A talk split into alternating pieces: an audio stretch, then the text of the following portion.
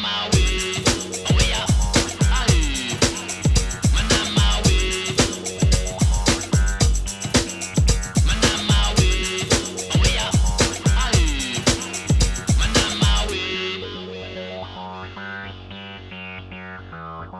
Oi, miméticos e miméticas, quem tá falando aqui é Thaís e hoje eu tô aqui para dar continuidade ao Topicalizando sobre o livro Marx, Uma Introdução, do Jorge Grespin, lá da editora Boitempo, que basicamente traz aí uma introdução aos principais conceitos de Marx. É, lá no primeiro episódio, confira lá o primeiro episódio, eu falei um pouquinho sobre o livro, falei sobre o que eu achei do livro e falei também, fiz um resumo sobre a apresentação e o primeiro capítulo que trata de alienação. Então vá lá, escute o episódio, apoie a nossa publi, se for comprar o livro, lembre de entrar pelo nosso link da Boitempo. Enfim, tudo isso que vocês já sabem que ajuda muito o trabalho da gente. Hoje eu vou continuar falando um pouquinho sobre o segundo capítulo desse livro, que é Mercadoria e Capital.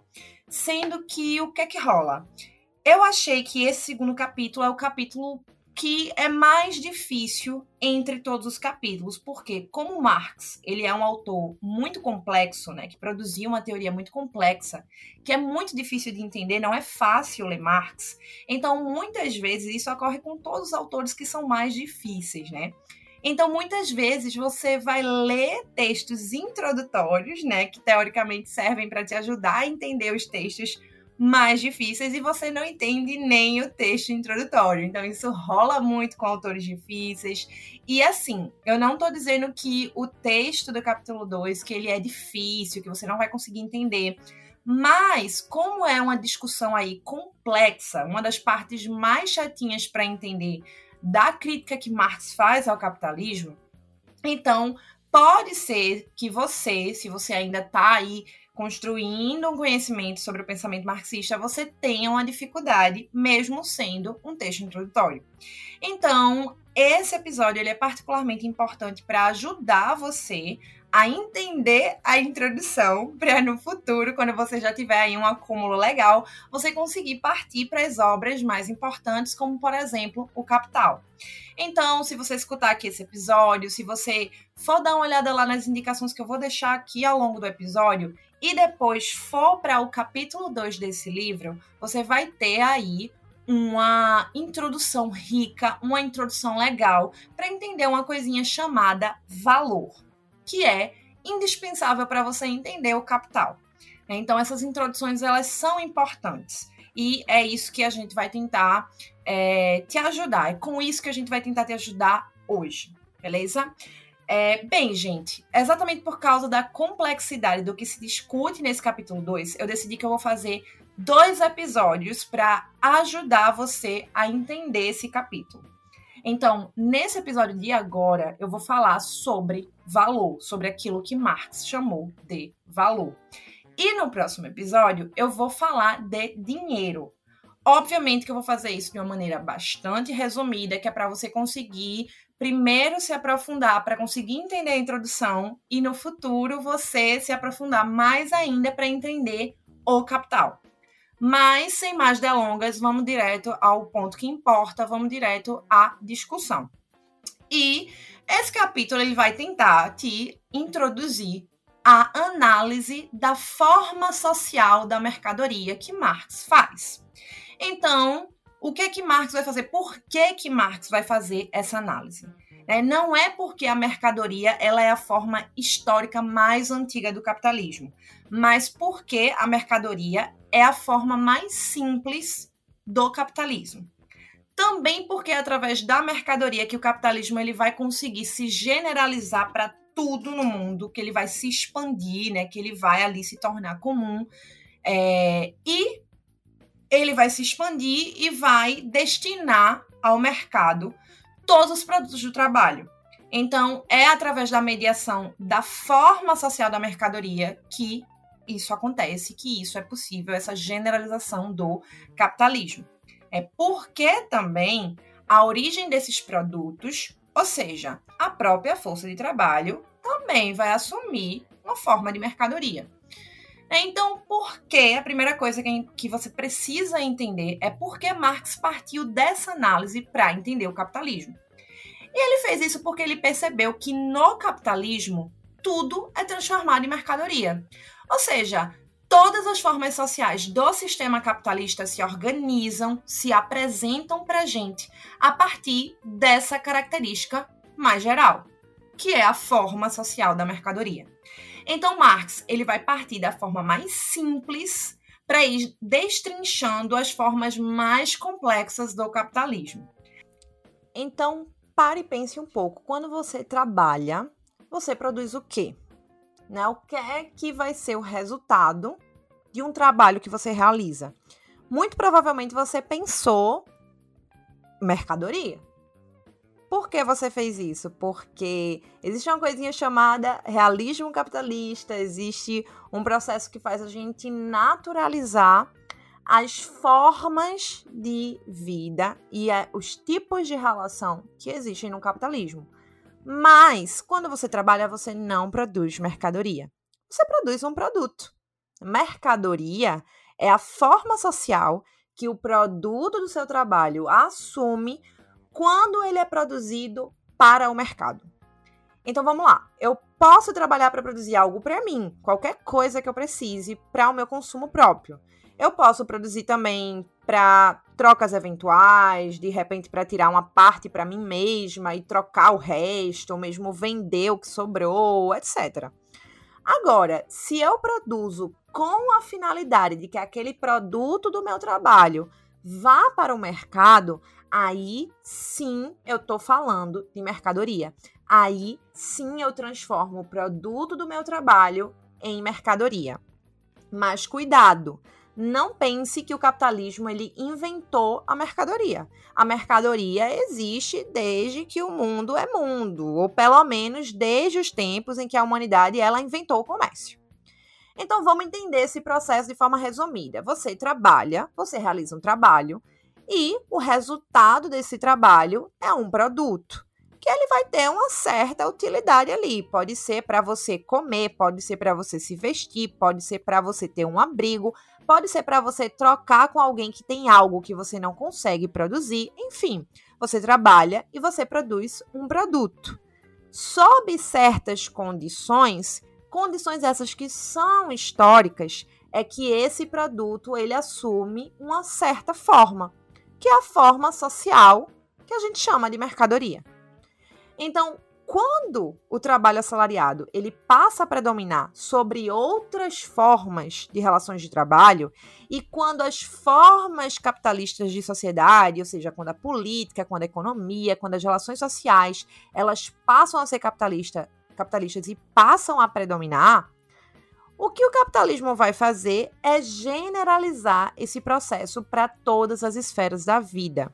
Então, veja, mercadoria existe antes do capitalismo existir.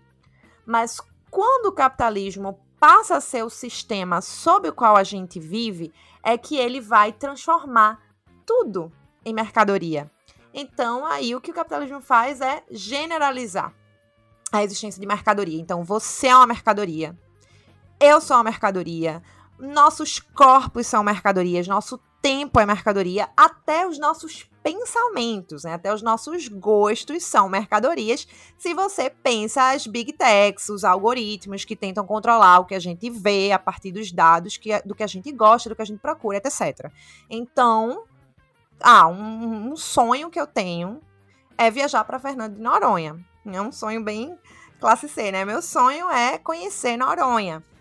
Então, eu tô falando isso aqui em voz alta com meu celular perto. Provavelmente, em algum momento do dia, eu vou abrir meu celular e vai ter alguma propaganda de promoção de venda de viagem para Fernando de Noronha.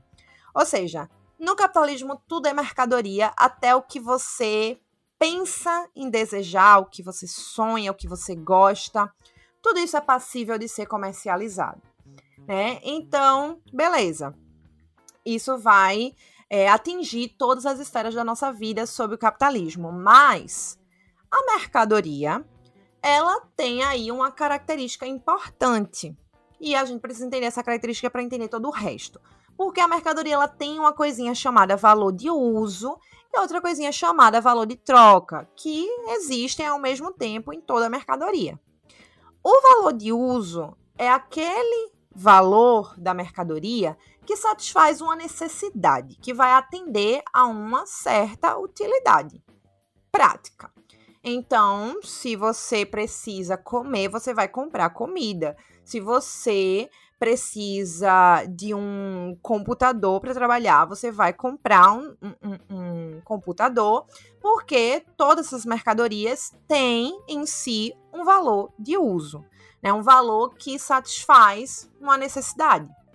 Mas, né, quando a gente produz, a gente produz sem pensar assim o mercado. Quando a gente não produz para o mercado, a gente produz apenas valor de uso.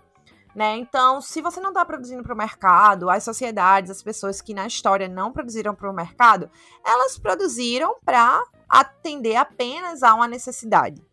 Então, você planta para comer, você faz uma roupa para vestir, você faz uma cadeira para sentar.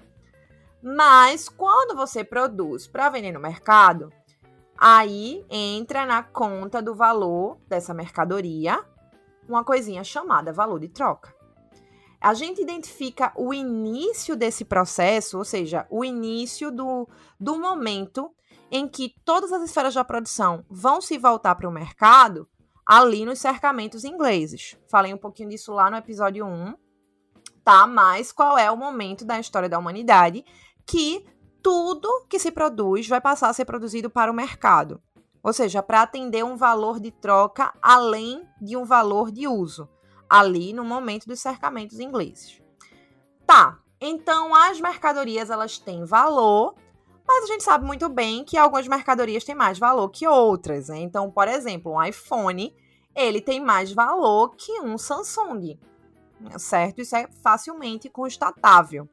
É, mas vamos usar outro exemplo para ficar mais evidente aqui. Uh, sei lá, vamos pensar que um iPhone ele é uma mercadoria e uma garrafa térmica de água também é uma mercadoria, sendo que o iPhone é uma mercadoria que tem mais valor do que uma garrafa de água. Então aí surge um primeiro problema, que é a necessidade de medir esses valores para poder comparar essas mercadorias e assim ser possível comercializar, trocá-las. Porque veja, beleza, eu sei que um iPhone ele não vale a mesma coisa que uma garrafa térmica de água, mas quanto mais um iPhone vale em relação a uma garrafa térmica de água? Então eu preciso de um parâmetro comum que faça com que é, esses valores né, das mercadorias se equivalam para eu poder realizar trocas. É, então, quem vai cumprir esse papel é o dinheiro. Mas a gente não vai discutir isso nesse episódio, sim, no próximo, senão isso aqui vai ficar gigante. Mas guarde no seu coração essa informação. O dinheiro ele vai cumprir esse papel. Então, vamos lá. Sei lá, quanto, quanto que um iPhone ele vale a mais que uma garrafa térmica? Vou falar valores aleatórios só pra gente. Vamos dizer que eu tenho um iPhone que vale mil reais. É, eu sei que não vale isso, só para facilitar a conta. E vamos dizer que a garrafa térmica de água vale 50 reais. Então, se a gente fizer essa, quanto que vale a mais, né? Ai, meu Deus, sou de uma, vamos lá, mil dividido por 50. Então, dá 20 garrafas. Né? Então, há aí um parâmetro que torna possível que eu compare o valor de um iPhone com o valor de uma garrafa térmica de água. Mas são mercadorias que têm diferentes valores. Tá, então vamos resumir aqui a ideia. A novidade do capitalismo é que ele transforma tudo em mercadoria, tudo vira mercadoria, inclusive a própria força de trabalho passa a ser uma mercadoria. Assim como também é mercadoria o produto que esse trabalho criou. É, então, por isso, lá ali na página 31, o Grespan, ele vai falar, abre aspas, isso coloca o trabalho na posição de elemento de comparação de coisas com qualidades distintas, pois passa a constituir a qualidade comum que existe em tudo o que é dirigido ao mercado, o valor. Traduzindo essa frase que ele fala lá na página 31, o que, é que ele está dizendo? A partir do momento que tudo vira mercadoria, inclusive a força de trabalho, existe ali uma característica comum a elas, que é o valor. Então, a existência dessa característica comum, desse valor, faz com que, por exemplo, o trabalho ele se aproxime de coisas que são qualitativamente distintas dele. Porque ele vai agora adquirir uma característica comum a essas coisas, que são dirigidas ao mercado. E essa característica comum é o valor. Então também guarda essa informação.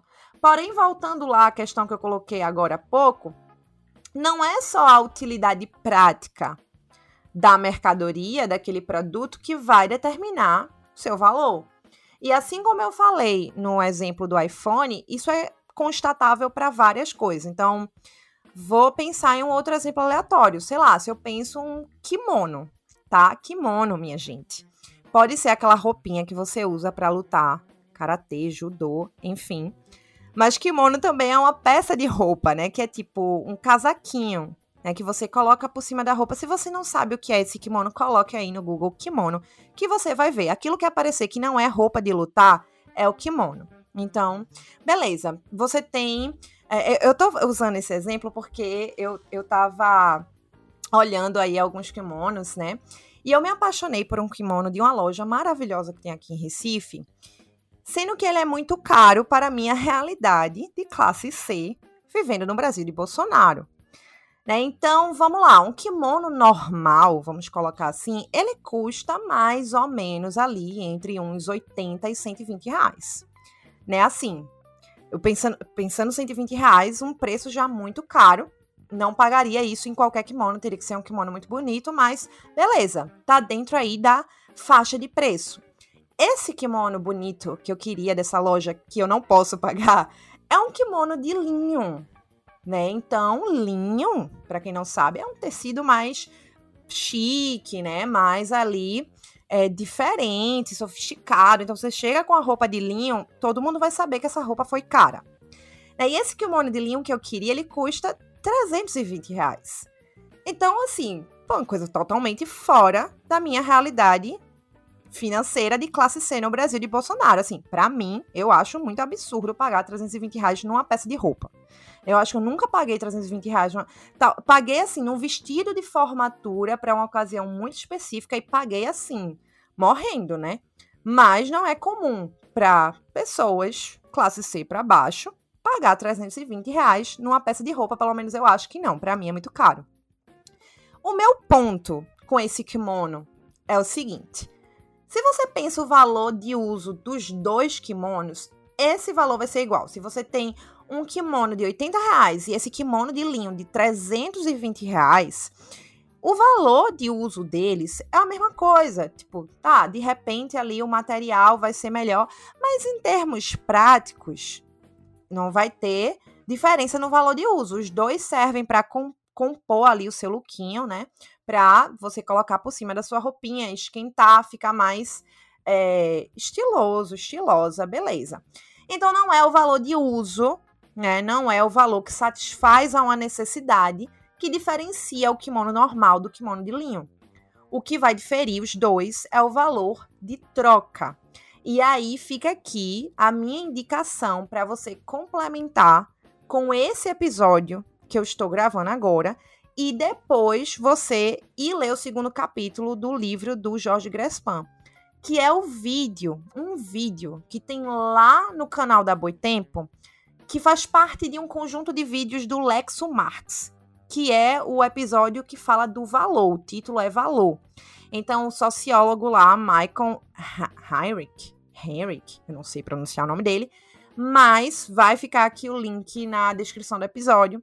Né? Nesse vídeo, ele explica muito bem esse valor, né? O valor de uso e o valor de troca. Ele explica coisas que eu vou explicar também de uma forma muito boa. Então, se você escuta esse episódio, assiste aquele vídeo que não é grande, tem uns 10 minutos, e lê o segundo capítulo do Marx, uma introdução do Grespan, você já tem uma introdução a essas noções muito boa, muito rica. Beleza? Então vá lá assistir o vídeo depois que você terminar de escutar aqui. Então tá, o que diferencia os dois kimonos é o valor de troca, não é o valor de uso. Mas o que é que cria o valor? O que é que faz com que uma mercadoria tenha um valor? Né? Então, essa pergunta ela vai tentar ser respondida né? Porque, beleza, se identificou que as mercadorias têm um valor de uso e um valor de troca. O que cria esse valor? Marx não foi o primeiro que tentou responder a essa questão. Né? Antes dele, o, o, rapaz Adam Smith vai tentar responder essa questão e vai responder dizendo que a origem do valor de troca é o trabalho. Mais especificamente, o tempo de trabalho que é necessário para produzir o valor de troca. E aí ele dá um exemplo bem conhecido, que é o exemplo da água e do diamante, que o Michael Henrique vai explicar também muito bem nesse vídeo que eu estou indicando para vocês. É porque ele vai dizer o seguinte: olha, não é a utilidade que vai criar o valor, é o tempo de trabalho que produz o valor de troca. Então, por exemplo, a água, ela é muito mais útil para a gente do que o diamante. Né? Existe um valor de uso da água que é indiscutivelmente maior do que o diamante, porque a água a gente literalmente precisa, senão a gente morre. Mas a gente sabe que diamante é muito mais caro que água, né? A água é relativamente fácil de se encontrar então você compra água por 50 centavos se você for aí na rua. Né? No governo Bolsonaro, não, né? No governo Bolsonaro, agora a água de garrafinha na rua está dois reais. Mas houve um tempo em que você encontrava por 50 centavos. Mas ok, 50 centavos, dois reais é muito barato em relação ao preço de um diamante. E aí Adam Smith vai dizer, porque para você ter água, o trabalho não é muito grande. Agora, para você ter diamante, sim, porque você tem que primeiro achar o diamante, que não é algo fácil, você tem que conseguir extrair o diamante, você tem que lapidar o diamante, você vai fazer um anel, sei lá, que outra peça você vai fazer com diamante. Isso envolve um trabalho muito maior, por isso diamante tem muito mais valor que água.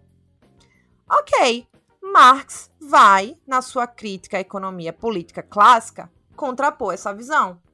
Porque Marx, ele também vai concluir, né? O Marx também vai chegar à conclusão de que, sendo o trabalho uma qualidade comum a todas as mercadorias, porque todas as mercadorias são produzidas a partir do trabalho, né? São produto do trabalho humano.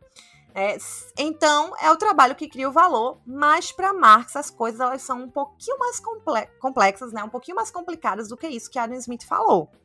Porque Marx ele vai identificar o seguinte, e aí é que tá o X da questão. Se a mercadoria ela possui um duplo caráter, ela produz ao mesmo tempo valor de uso e valor de troca, o trabalho que produz essa mercadoria também possui um caráter duplo. E aí, quando Marx percebe isso, ele vai introduzir uma distinção fundamental e nova ao trabalho. Ele vai dizer que o trabalho também tem uma dimensão que responde por um trabalho concreto e outra que responde por um trabalho abstrato. Muito cuidado aqui, porque ele não quis dizer que existem dois tipos de trabalhos diferentes. Não, é no mesmo processo de trabalho que você encontra essas duas dimensões, o trabalho concreto e o trabalho abstrato, juntos. Trabalho concreto é aquilo que você percebe concretamente, palpavelmente do trabalho. Os instrumentos que se está usando, as habilidades técnicas necessárias para fazer tal trabalho, enfim, aquilo que você vê. Né? E essa dimensão do trabalho concreto produz um valor de uso concreto. Mas, como o produto desse mesmo trabalho é também uma mercadoria, que tem valor econômico, e aí esse valor econômico é abstrato, é ficcional, ele não tem existência palpável. Né? Junto ao valor de uso, aí é que se cria o valor de troca. Então, o trabalho, em suas dimensões concreta e abstrata, produz valor de troca. Como esse valor de troca não é algo palpável, ele demanda um pacto. Ele torna necessário que se faça meio que um pacto social. Né? Então, meio que todo mundo ali vai concordar que o tempo social para fazer aquele produto entra na conta do trabalho. Então, é um trabalho que produz uma mesa, um trabalho que produz uma roupa. Né? Todo o trabalho envolvido, a energia e tal, para realizar aquilo, para produzir aquilo, vai se entender como trabalho. Né? As convenções sociais estabelecem é, é, é, que aquilo ali é trabalho. Mas essas mesmas convenções sociais, elas vão estabelecer o que vale mais né? O que é que vai ser? Eu tenho um trabalho que produz uma mesa, um trabalho que produz uma roupa, E as convenções sociais vão estabelecer o que equivale mais. E para equivaler o valor das coisas, entra o dinheiro, como eu já falei, que a gente vai discutir um pouquinho melhor depois. Porém, olha um outro X da questão aqui. Nem todo trabalho produz valor de troca. Nem todo trabalho produz valor de troca. Por exemplo, pense há 10 anos atrás. 10 anos atrás, gravar vídeo no YouTube não dava dinheiro, né? Veja só que coisa, tava lendo essa semana uma reportagem sobre isso, dizendo que as, os precursores em ficar famosos com vídeos no YouTube, né? Ou seja, as primeiras pessoas, os primeiros youtubers, né? Que ficaram famosos fazendo vídeo pro YouTube, eles não ganharam dinheiro com isso. Né? Então, nem sempre quem produzia vídeo pro YouTube e era famoso ganhava dinheiro por isso né? Olha só, eles andaram para que a gente pudesse correr. É, mas, enfim. É, então não dava dinheiro. Porque na, 10 anos atrás gravar vídeo para o YouTube não, dá, não dava dinheiro? Porque o pacto social de 10 anos atrás, né, as convenções sociais de 10 anos atrás, não entendia vídeo no YouTube como sendo uma mercadoria com valor. Hoje, 2021, você ganha dinheiro produzindo vídeo para o YouTube. Você pode ganhar, né? Se você for muito famoso, tiver muitas visualizações. Se você tiver pouca, também não vai ganhar nada ou vai ganhar um valor insignificante. Mas hoje, se você produzir vídeo e tiver um engajamento muito alto, você ganha dinheiro com vídeo no YouTube. Porque os valores mudaram e isso passou a ser visto enquanto uma mercadoria com muito valor. Porém, essa distinção entre valor de uso e valor de troca só existe numa sociedade baseada nas relações de troca através do mercado. Então, apenas em uma sociedade que tem suas relações econômicas baseadas em valor de troca, ou seja, apenas em sociedades capitalistas, o trabalho ele tem uma dimensão abstrata, além da dimensão concreta. E aí isso coloca uma outra questão, que não é todo trabalho que cria valor, mesmo sob o capitalismo. Apenas o trabalho que produz mercadoria pode produzir valor abstrato. Então, por exemplo, uh, se eu, Thaís Almeida, uma pessoa anônima que ninguém conhece, a não ser vocês aqui, miméticos e miméticas, beijos para todos. Então, se Thaís Almeida, uma pessoa anônima que ninguém conhece, decide compor e gravar uma música, vamos supor que eu tenha, tivesse talento para isso, porque eu não tenho, mas vamos supor que eu tivesse, se eu produzisse e gravasse uma música, ninguém ia comprar. Ninguém ia comprar, porque Ninguém me conhece, ninguém quer saber da música que Thaís Almeida produziu.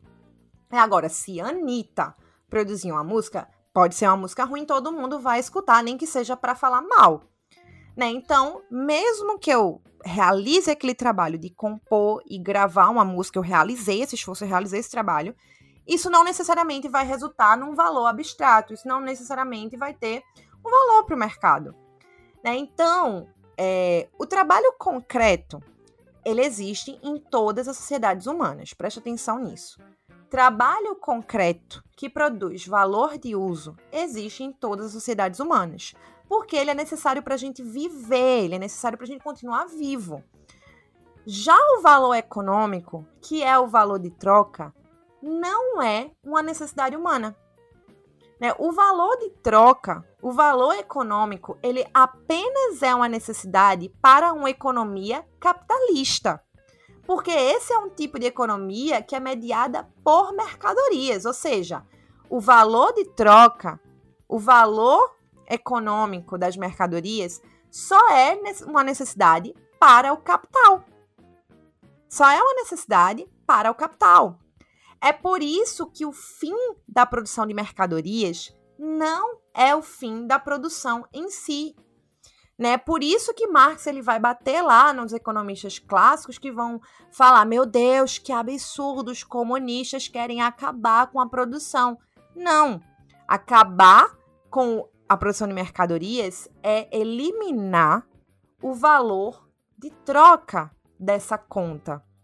Por quê? Porque a partir da existência do valor de troca, a partir do capitalismo, em sociedades que produzem o valor de troca, esse trabalho ele não vai servir para atender às necessidades do trabalhador. Né? O produto do trabalho sob o capitalismo serve ao seu valor de troca, ou seja, ao seu valor enquanto mercadoria e não à necessidade humana. Né? Então, quando a gente elimina esse valor de troca, a gente produz para atender o que a gente precisa. A gente produz realmente para usufruir do produto do nosso trabalho. Né? Então, não é o ato de trabalhar, o ato de produzir algo em si que cria o valor de troca, mas apenas aqueles que vão é, é, ter ali algum valor de mercado. Né? Vão ser por algum motivo, pelas convenções, pelos pactos que existem, ser entendidos como uma mercadoria de valor. Né? Então, só quando o produto de trabalho assume uma forma social de mercadoria, né, uma forma histórica específica, que existe o valor. Só sob essas condições o trabalho pode produzir valor e podemos falar em trabalho abstrato. Então, na economia política clássica, hum, que Marx critica, né, não se percebeu essa dimensão abstrata do trabalho, de como uma forma distinta da sua dimensão concreta. É tudo uma coisa só. É por isso que Marx, ele descobre, quando ele descobre ali esse processo real que está embutido no trabalho abstrato, né, a partir das trocas e por aí vai, é que ele pode distinguir na mercadoria também a dupla dimensão de valor e valor de uso. Então, é na crítica à economia política que Marx vai também distinguir essas duas dimensões no trabalho. Então, compreenda isso, assista o vídeo e depois assista o, o próximo episódio sobre dinheiro antes de ler o capítulo 2 do Marx, uma introdução e compre o livro Apoie Nossa Publi. Vocês sabem como isso é importante para o trabalho da gente, que eu falei lá no primeiro episódio. Então, se for comprar, compra pelo nosso link, beleza? Então, bons estudos para vocês. Beijo, até o próximo episódio.